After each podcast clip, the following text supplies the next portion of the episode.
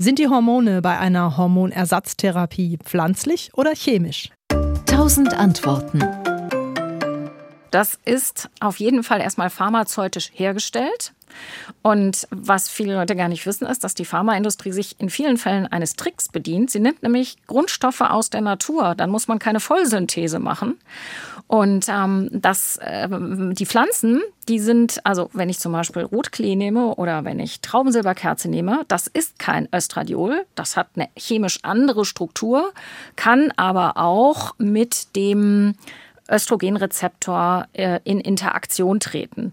Und vielleicht habe ich noch ganz kurz Zeit zu einer kleinen lustigen Geschichte, die sich an der Stelle lohnt. Ich hatte mal die Gelegenheit, Paul Girassi kennenzulernen, ähm, dem Erfinder der Pille, der, dem wir diese ganze Hormontherapie eigentlich auch am Ende verdanken, und habe ihn gefragt, ähm, wie ist das denn?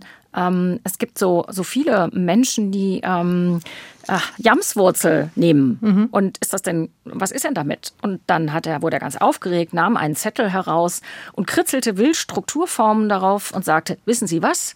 Also wenn Sie Jamswurzel mögen, dann können Sie die essen. Aber Progesteron wird da ganz sicher nicht draus. Das kann Ihr Körper nicht. Dafür brauchen Sie die pharmazeutische Industrie. Ich fand das ungemein lehrreich. Also bestimmte pflanzliche Präparate haben eine schwache östrogenartige Wirkung, aber die Jamswurzel ersetzt auf keinen Fall Progesteron.